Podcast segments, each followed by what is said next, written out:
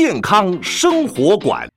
嗨，各位朋友，您好。他是我妈咪，他是我宝贝。大家好，欢迎你和我妈咪一起加入健康的行列。这里有医疗保健资讯，有专科医师的访谈，有亲子教养专题，还有包罗万象的健康讯息。欢迎您锁定健康生活馆，一定要听哦。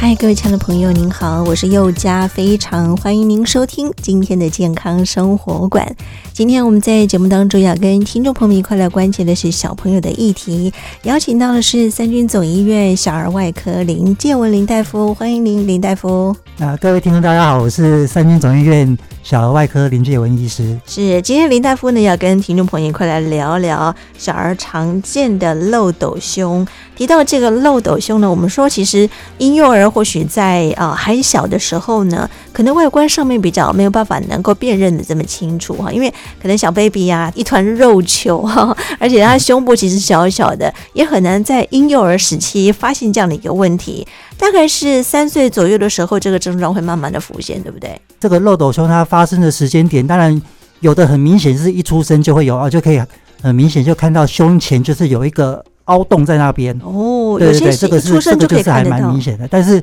就诚如刚刚主持人讲的，就是说，哎，其实蛮多小朋友都是哎越长越大才发现说，哎这个凹陷好像有越来越凹的状况，然后才越来越明显，然后之后才。觉得怪怪的才会带来求诊这样子。对，的确，我觉得带养的父母或者是说隔代的阿公阿妈在带养的时候呢，在洗澡啊或做任何事情的时候呢，发现有些异样状况的时候，都要特别留心跟注意哈。因为我们说这个漏斗胸呢是胸前壁会有向内凹陷的状况，它的外观就有点类似是漏斗的状况，所以我们就把它俗称叫漏斗胸嘛。哎，对，就说漏斗胸。我们应该要把它证明了，叫做凹胸，就是我们叫做胸廓凹陷。嗯，那漏斗只是其中一个形态而已，它其实它有。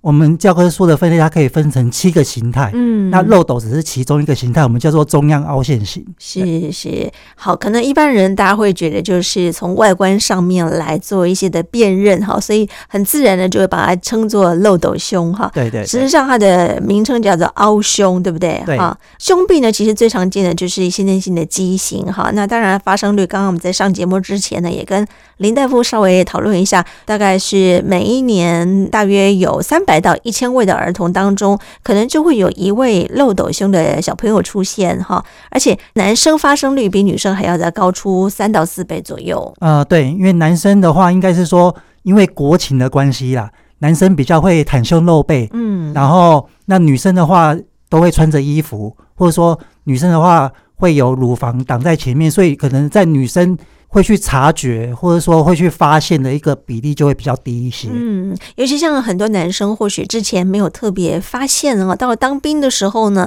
必须要去做体检哈。像刚刚我们林大夫所提到的，必须要这个袒胸露背的时候，才发现，哎，怎么原来自己跟别人不太一样哈？对，没错，没错。那别人也会指指点点，就觉得说，啊，你怎么胸部凹陷的这么严重哈？所以这个时候呢，才会被检查说，哦，原来自己有漏斗胸的问题。对，没错。可是相对的，如果说是突出。出来的话呢，就变成是鸡胸了。鸡胸，好，所以鸡胸或者是漏斗胸呢，其实都是一种胸壁发育异常的一种表现。对对，鸡胸跟漏斗胸都是我们比较常见的胸廓畸形的一个状况。嗯、那鸡胸就是往外凸，漏斗胸就是往内凹。两个的成因，当然我们都可以把它归咎说，就是我们这个胸前的这个肋骨，它就是不正常的一个往外生长或是往内生长所造成的一个不一样的一个。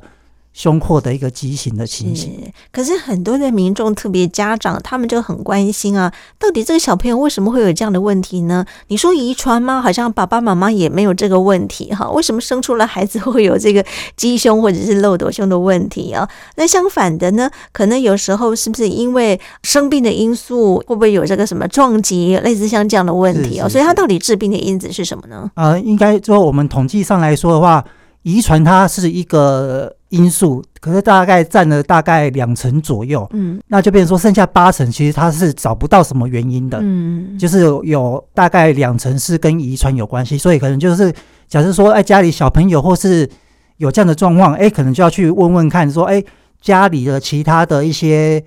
亲戚啦、长辈啦，有没有人有这样的状况？嗯，那或多或少可能真的可以找得到，对，但但是有八成的，哎。可能家族里面就只有这个小朋友有，那其他可能哎看起来就是正常正常的这样子。像早产是不是有这样的状况？早产也会比例也会高一点，因为它就是肋软骨的发育，它的生长就会受到一点影响，然后可能就会造成这些。胸壁的畸形，嗯，小的时候啊，他没有发育完整，长大慢慢的，他这方面就会有一些的缺陷出现，甚至有时候呢，可能是因为气喘的情形啦，或者是说营养的问题啦，这些或许呢，都有很多的学者专家现在正在讨论说，哎，到底它的致病因子是什么？不过到目前为止，好像都没有一个定论。对，没有一个定论，因为就是遗传或是基因或其他的问题都没有一个很明确的一个，就是哎。比较明确的一个哦，指向说，哎，是到底是哪个方面的问题？不管是早产，或是营养，或是一些知识什么的，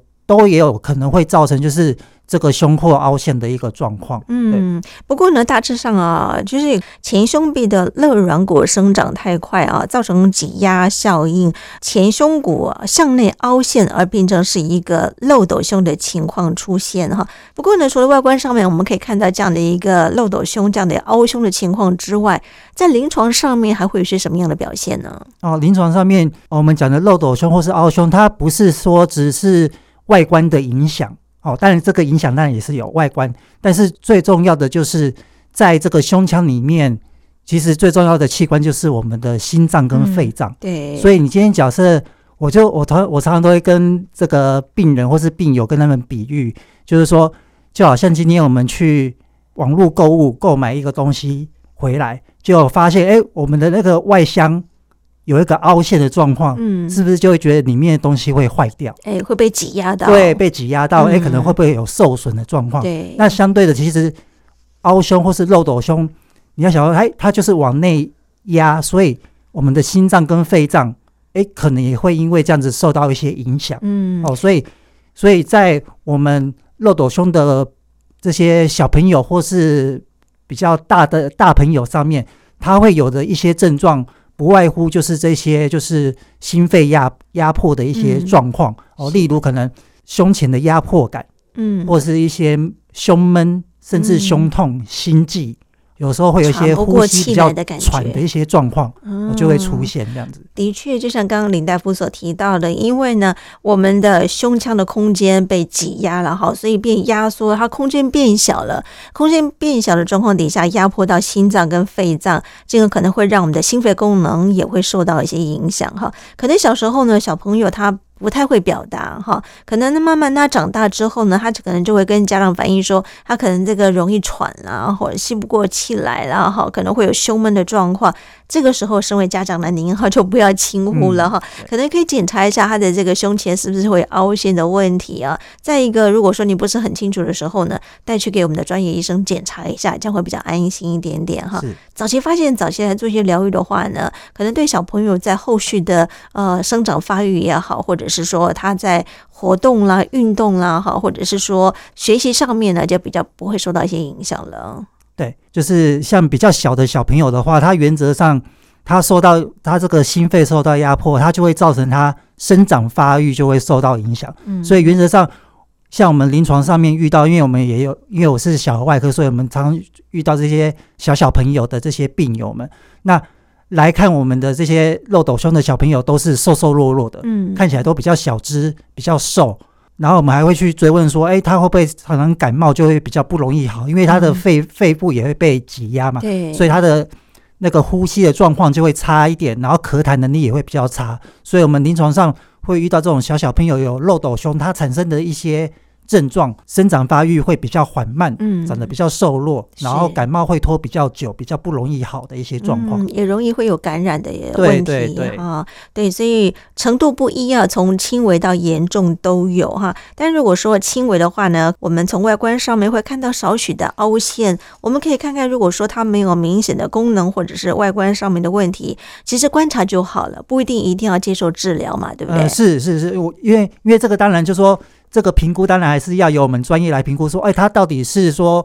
呃，轻微或是严重，或者是它的一个压迫的程度。嗯、那我们当然一般人看不出来，但是我们有我们专业的，不管是评估，或者是说用一些仪器，或是一些影像学的检查，帮忙我们去评估说。到底这个里面的空间还剩下多少？嗯，有没有需要说做到一定要做到手术矫正的这个部分？是，所以您可以跟医生保持密切的联系哈。就是如果没有什么明显的不舒服，观察就好了。如果说当它严重到可能会造成呼吸啊、心脏功能的异常，常常患者会发现他体型比较瘦弱哈，比较瘦高型，容易会有上呼吸道感染。活动的时候呢，会出现心慌、气短和呼吸困难。哈，这样的一个情况，你可能就要赶快带到医疗院所，请医生来做一个检诊治的工作哈。当然，可能或许我们从外观上面很明显的会看到一些胸廓畸形哈，胸前凹陷、肩膀前伸之外呢，可能常常还会有驼背的问题啊。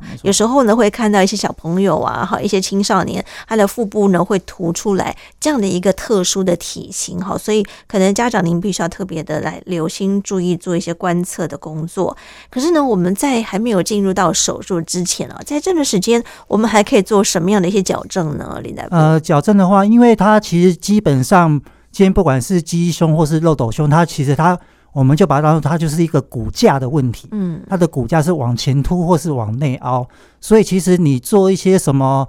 抬头挺胸啊、扩胸运动，其实它不会对这个骨头。会去改变它生长的方向，嗯，所以其实我觉得家长要注意的，第一个当然就是说，啊、呃，就是要观察小朋友的这个胸型的一个状况，嗯，那第二个就是要维持一个良好的姿势，就是不要让他有这个就是弯腰驼背啦，哦，因为刚刚就像刚刚前面主持人也有提到的，就是这些小朋友会常出现的一些姿势的一些异常，不外乎就是凹胸。再就是垂肩突腹，嗯，哦，就是这样的一个状况。那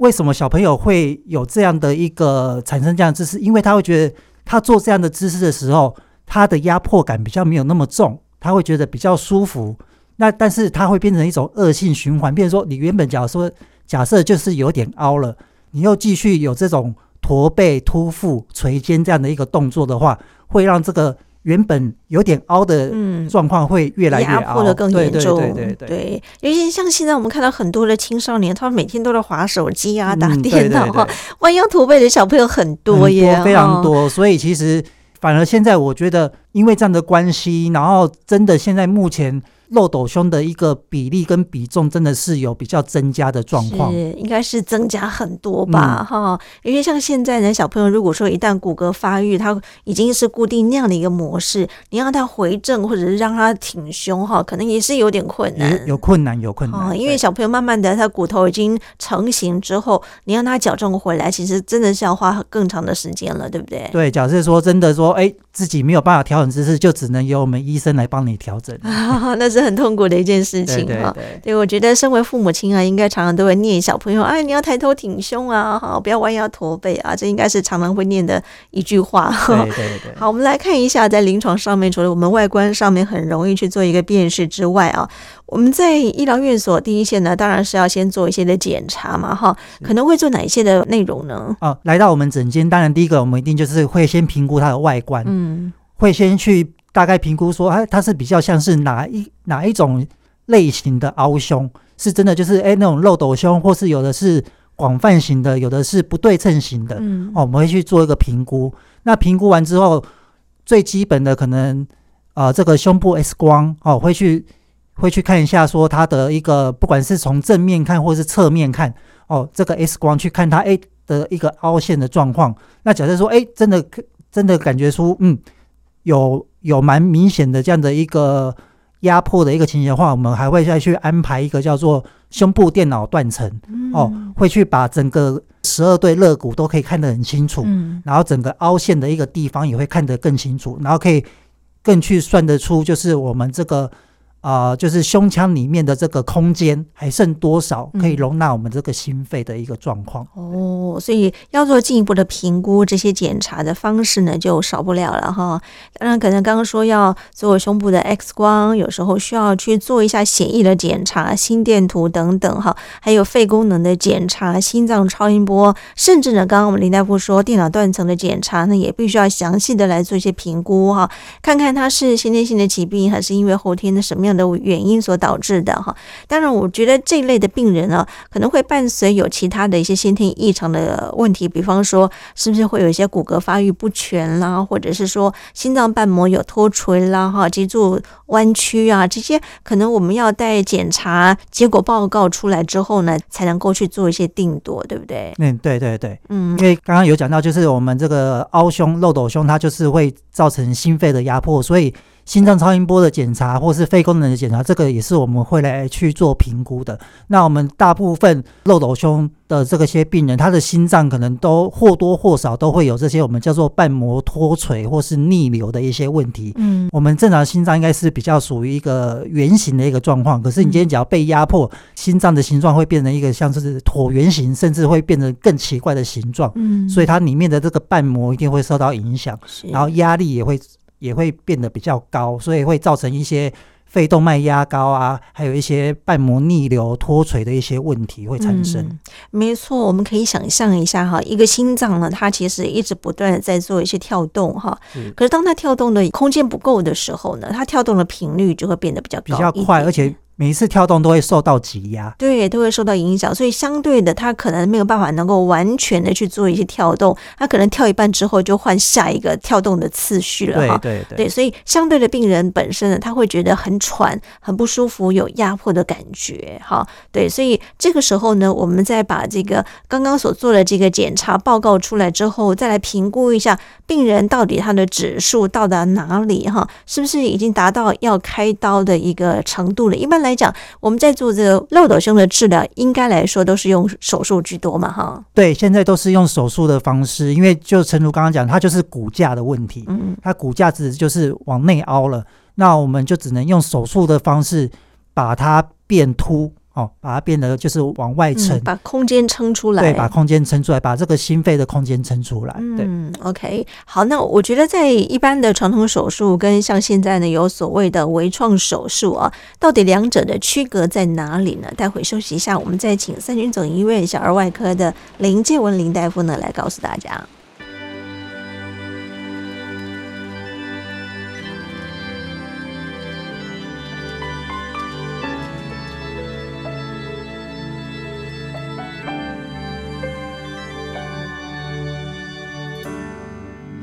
的城，爱的人，异乡的红绿灯，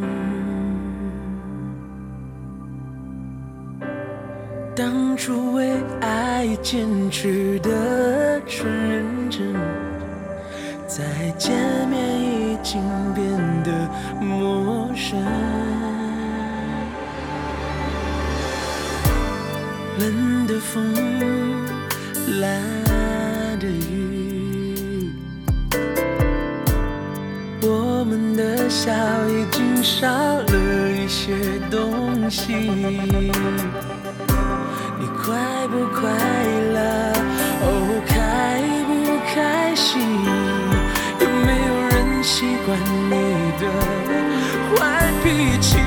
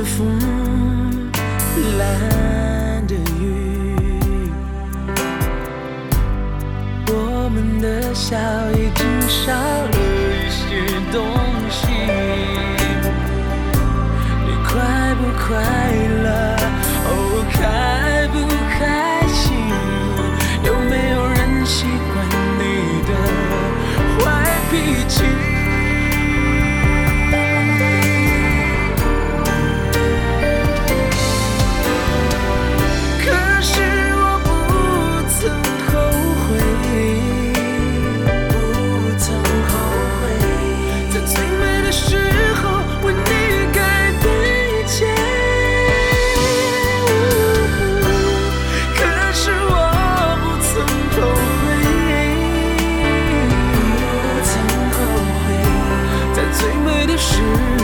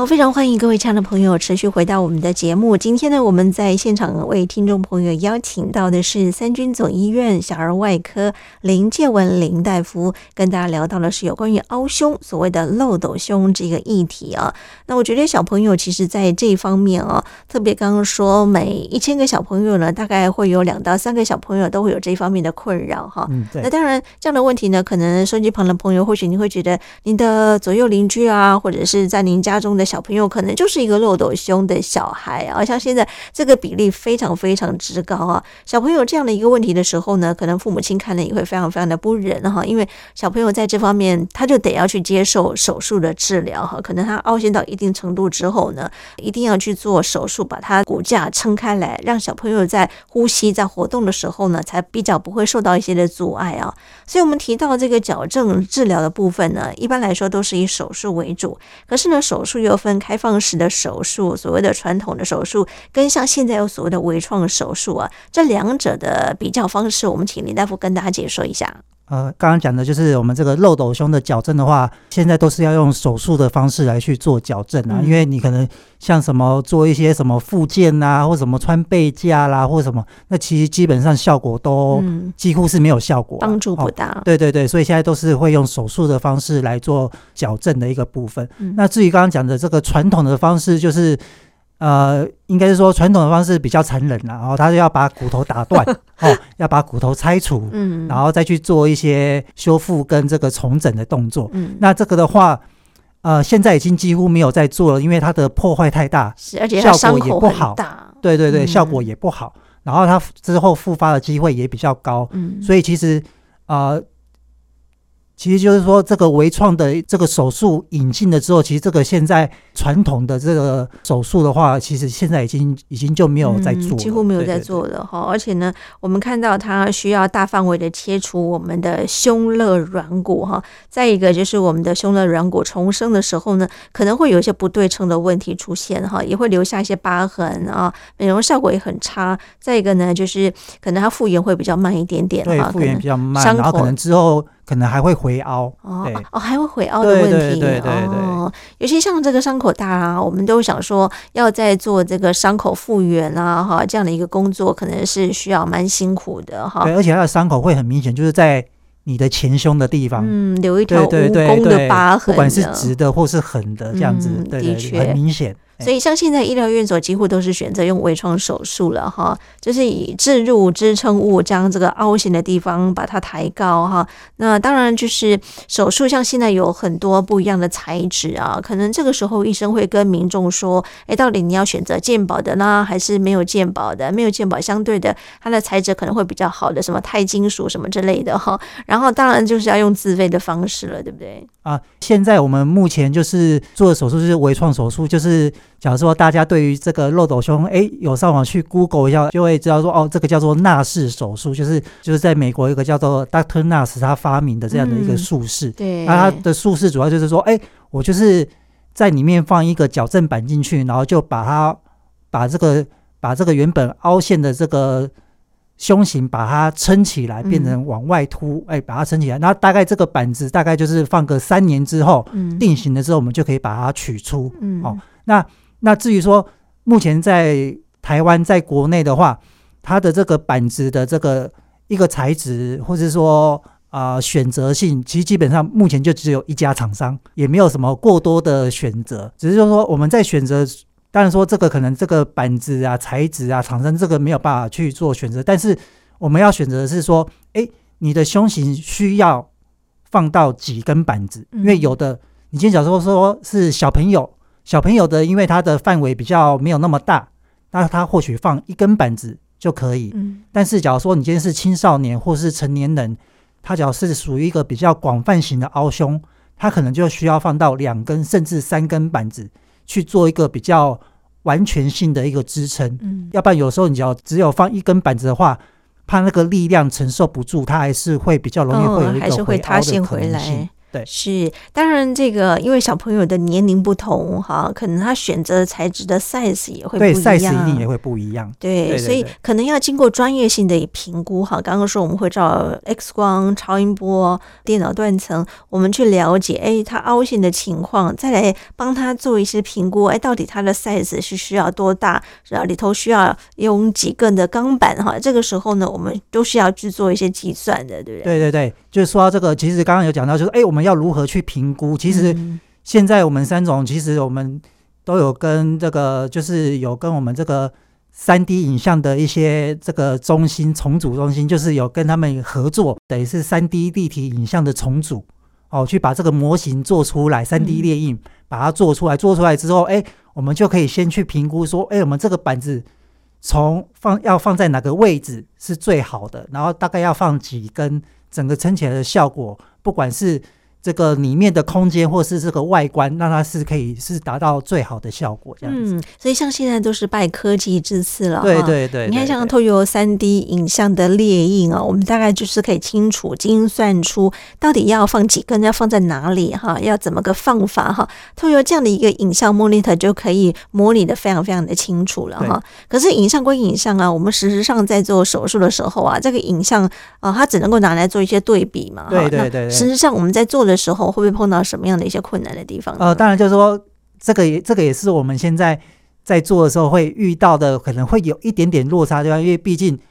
影像列出来跟实际上人体还是会有一点点差异，嗯、因为人体它还是有血有肉嘛。对。那影像它就是哎，那个塑胶印出来的东西，嗯、那这个已经可以帮助我们，已经可以去减少误差值误差了。对，嗯、已经可以。做的已经非常接近实体的一个状况，是，所以透过这些事前的评估工作，我们真正在进入开刀房的时候，才能够比较顺利的去做一些疗愈的工作嘛。对对对，对，尤其像我们说，刚您提到了，我们在胸腔在我们的心脏周围有很多的血管哈，尤其呢，我们是有血有肉的，我们要开刀的时候呢，虽然说是微创，它可能伤口小，但是呢，我们这么小的伤口，比方说就两三公分或者三五公分，我们我们要把这个钢板放进去的时候，可能要考验到这个医生的技术哈，他的纯熟度来决定说到底这个手术成功与否了，对不对？是是是，因为各位听众可能还对这个漏斗胸或这个手术可能不是那么了解，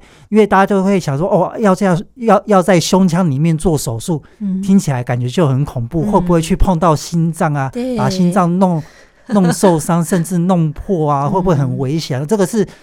很多病友或是家属很担心的一个问题，所以其实我们用了很多改善的方式，嗯，来去让这个安全性可以做大大的提升。例如，就是说我们会做一个叫做胸腔内视镜，嗯，直接用一个小镜头在胸腔里面看，直接可以看到这个心脏跟肺脏跟我们这个骨头中间的一些关系，嗯，空间可以看得更清楚。嗯，那除了这个内视镜的辅助之外，我们像我们小儿外科，我们有用一个叫做胸骨悬吊的技术。嗯，我们会先把原本凹陷的胸骨，我们用一个特殊的一个器械，会把它先拉高。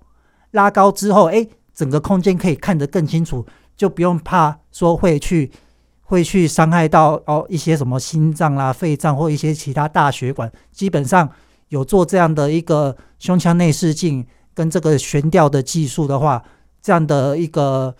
呃，安全性可以获得很大的提升。嗯，的确，所以呢，家长们可以稍微放心哈。再加上刚刚我们所提到，可以透过三 D 列印的影像哈，大概是可以做一些模拟的工作。相信这一块的问题，医生其实比家长更缜密、更小心谨慎。对对对，因为我们都一直要求精益求精嘛。没错没错，尤其我们以前说啊，十八岁以下都要挂小儿科嘛哈，但是像现在十八岁已经算成年人了哈。是是是。对对对，就是说像现现在呢，你看我们小儿外科有在做这个扩胸哈，或者是说呃这个呃漏斗胸的手术的工作。我们的骨科有做漏斗胸哈，那到底应该要挂哪一科好呢？啊、呃，因为原则上应该是说，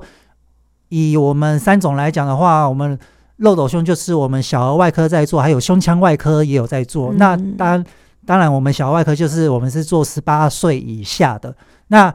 那十八岁以上，那当然就是由我们这个胸腔外科的医师来来负责这个部分，这样子。嗯、是是好，所以您可以呃多做评估跟考量了工作，可以跟医生做个讨论都可以啊。基本上这样的一个手术呢，它的成功率应该算蛮高的吧？哦，还蛮高的。你就把它想说，就是很像就是在做牙齿矫正，不过牙齿矫正它。要矫正个两三年啊，三四年，它才能推回到定位。嗯，但是我们漏斗胸的这个纳氏的这个手术的矫正的话，是你在手术前是凹的，可是。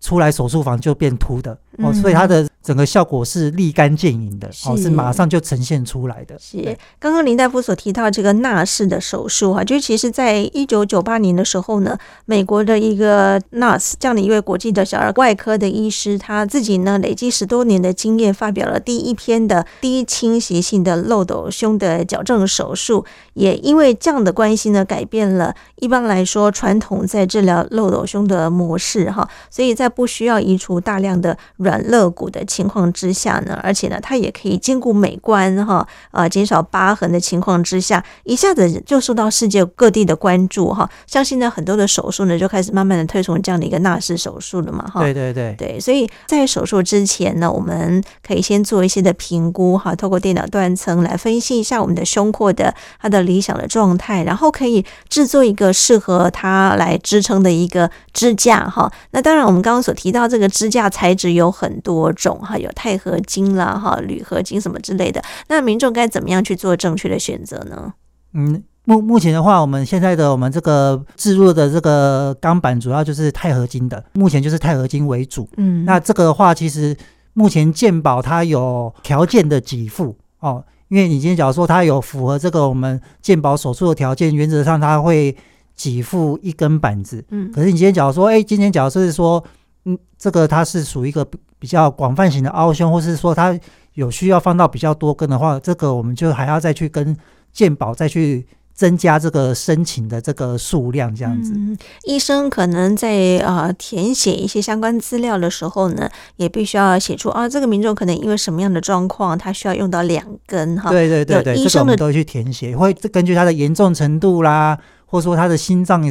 受到怎样的影响啦，肺功能的影响。嗯我们都会把它写进去，是，然后让健保局的这个委员可以更，虽然说他们没有看过这个病人，但是可以知道说，哦，这个病人的状况怎么样，嗯，那我们可以给他怎样的一个帮助？这样是有医生的背书说明哈，相信健保局应该也会同意的了哈。对，那当然就是要以实际状况为主哈。所以我们在手术过程当中哈，大概是需要耗时多久可以完成这样的手术呢？原则上，假设小朋友的话，大概一个小时以内可以完成。嗯、一个小时。那大人的话，或是青少年的话，大概是两个小时左右的时间可以完成这个手术。嗯 okay 好，所以小朋友的时间会稍微缩短一点点哈。像这样的一个微创手术呢，不需要开胸切除胸的软骨，它的术后恢复期应该也很快哈。大概术后一周左右，应该就可以正常活动了吧？呃，就原则上，尤其是越小的小朋友做这个手术，其实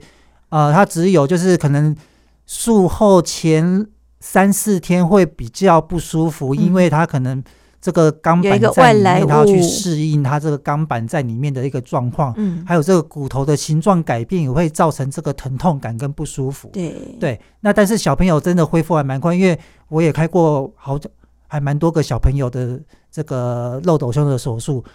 呃，可能那个时候刚开完刀哦，脸脸都是愁眉苦脸的，嗯、但是哎，大概术后。第五天、第七天出院的时候，哎，那个时候其实都可以有说有笑了。嗯，哦，所以其实小朋友的整个恢复啦、适应啊，其实都还蛮还蛮不错的。是，对对对。所以我们在手术到出院的时间大概是四到八天左右，应该就可以了。嗯，大概一个礼拜左右的时间，是看个案的状况来做一个决定。对对对对对。OK，好，那术后大概一到两周之后呢，就可以慢慢的恢复一般的活动啊、运动啊等等哈。多久还要再来回诊一次呢？哦，就原则上的话，刚刚讲说，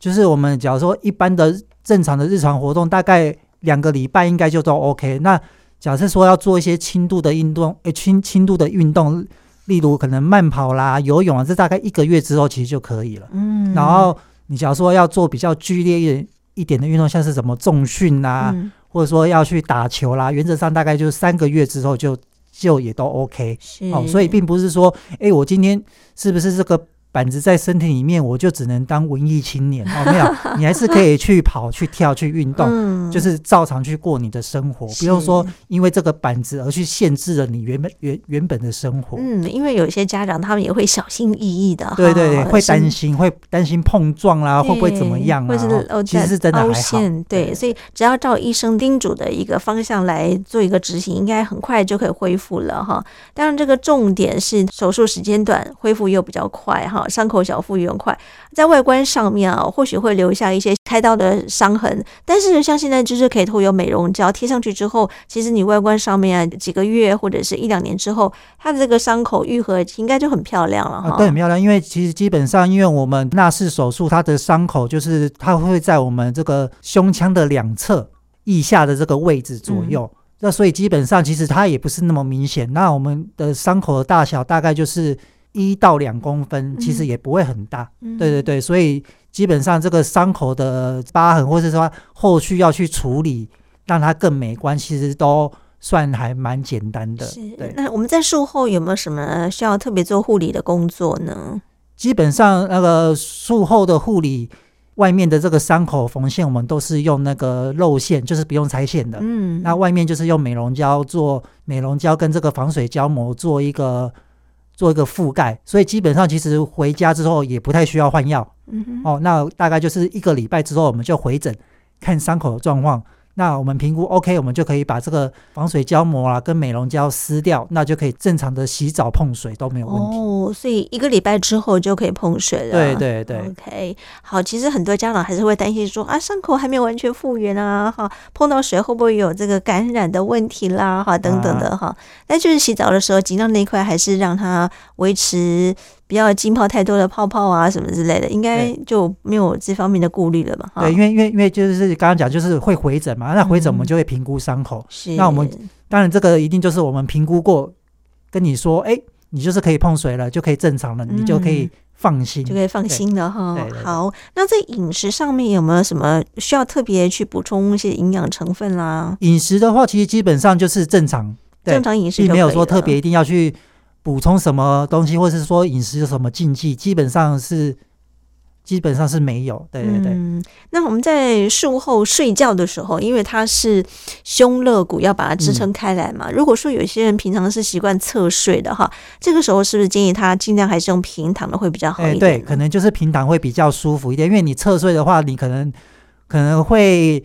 这个床跟这个皮肤跟板子接触，你会会比较不舒服，所以。我们这个通常开完刀的，不管是小朋友或是这些病友们，他们可能一开始侧睡可能会比较没有办法，嗯，那可是等到大概也是一个月之后，慢慢就可以尝试一些侧睡。或是翻身的动作，这个基本上就没有问题，就没有问题了哈。其实让慢慢适应这样的一个钢板在体内之后，你习惯它了，慢慢的那个疼痛感减低了，其实就可以慢慢的恢复正常了。对对对对，对，对，所以也不用太过担心啊。对，那我们这个钢板啊，放在我们的体内约莫两三年左右的时间，最好还是把它取出来。对，三年之后定型了，我们就会把它做取出。嗯，取出之后呢，它会不会就是啊，比方说小朋友他还在生长发育的阶段啊，他会不会？呃，骨头跟钢板它会肉啊粘在一块儿，我们在取这个钢板的时候，哦、是是是，会不会有一些难度？会遇到的问题。不过，不过因因为你今天假如是说，我们假如说假设就是三年后就取出，或是三到五年这个之间我们就取出的话，嗯、原则上这个板子跟骨头啦，跟这个肌肉啊，就比较不会粘在一起。我们在移除的时候会、嗯、会比较好移除。对，那我们也是有遇过。放了十几年的哦，哦，那个真的就是像时钟剑一样，就很很难把。对对对，这个血肉分离，就把那个板子包住了。我们就要哦，就要花比较多的力气哦、嗯，要去把这个骨头弄开，然后再把板子拿出来，这样子。嗯，的确啊、哦。好，不管怎么样呢，我们还是要提醒我们的家长们啊，要观察一下小朋友在胸部外观上面有没有什么。跟平常小孩不一样的地方，如果有凹陷，或者是说像鸡胸，我们是凸出来的，有一些跟平常不太一样的地方的时候呢，就要麻烦您赶快带到我们的小儿科或者是我们的胸腔外科来做进一步的诊疗工作哈。一旦确诊的话呢，及时去做一些介入哈，就可以减少小朋友在这方面可能呼吸喘啊会有压迫的问题啊。最后呢，还有没有什么要提醒叮咛大家做注意的地方呢，林大夫？刚刚其实讲了很多哦，那我相信大家应该都对这个漏斗胸，诶，应该有慢慢的对这个疾病有一些初步的一些了解了。嗯。那我这边还是要跟各位听众就是讲，就是其实漏斗胸这个病，就是可能在我们的亲朋好友，可能周围的人，可能或多或少可能有人有这样的问题。嗯。但是因为以前的资讯比较不发达。那或者说，大家可能以前会注意漏斗胸的，不管是病人，或是甚至连医生都没有那么去注意这个问题。很多都是有的有去看病，可是医生却跟你说：“哦，我们就观察就好，就一直一直都在观察。”嗯，但是都没有一个比较积极的来去处理。那希望就是说，这次透过这样的一个访问跟节目，这样子，诶，可以把这个漏斗胸的这个。这个比较新的观念带给大家，然后让大家可以更去正视这个问题。漏斗胸它绝对不是说它只是一个外观的一个不好看，它还是会造成我们的这个内在的一些问题，心肺压迫造成一些症状，嗯、然后尤其在小朋友可能会造成他的一个生长发育的一个比较瘦弱的一个状况，是、嗯，然后在比较大的小朋友或是成年人。就会造成一些心脏压迫、心脏不舒服，甚至会造成就是一些可能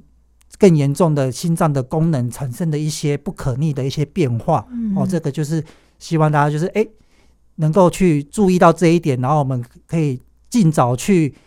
呃尽早去这个。检查、治疗，然后做一个矫正，这样子是的确啊，千万不要认为说它只是一个外观上面的异常而已啊，后端可能它牵涉到的范围还蛮广的哈，也麻烦很亲爱的朋友特别留心跟注意哈。今天很开心呢，我们透过三军总医院小儿外科林建文林大夫跟我们一块来分享小儿常见胸廓异常漏斗胸这个议题，也希望透过林大夫的解说，让更多听众朋友可以多听多了解。谢谢您，林大夫。哎，谢谢主持人。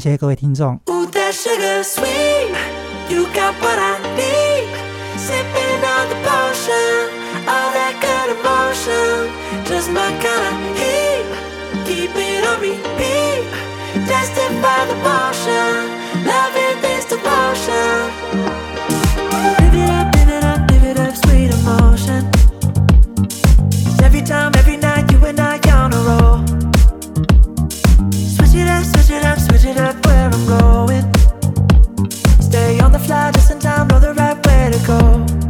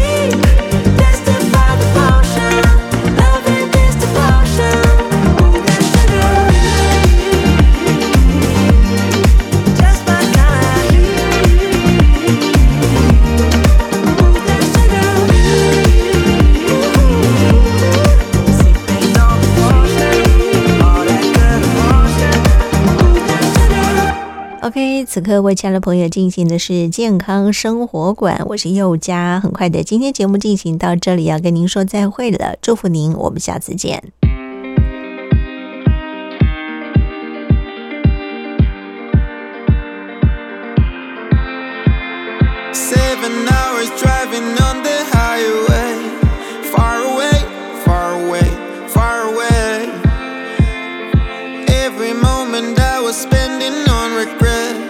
set your waist, set your waist, set your waist. Looking on the city lights, flashing bright in my eyes. Look up to the sky and I got this relief inside. Then there's no need to hide. I'm going all the way.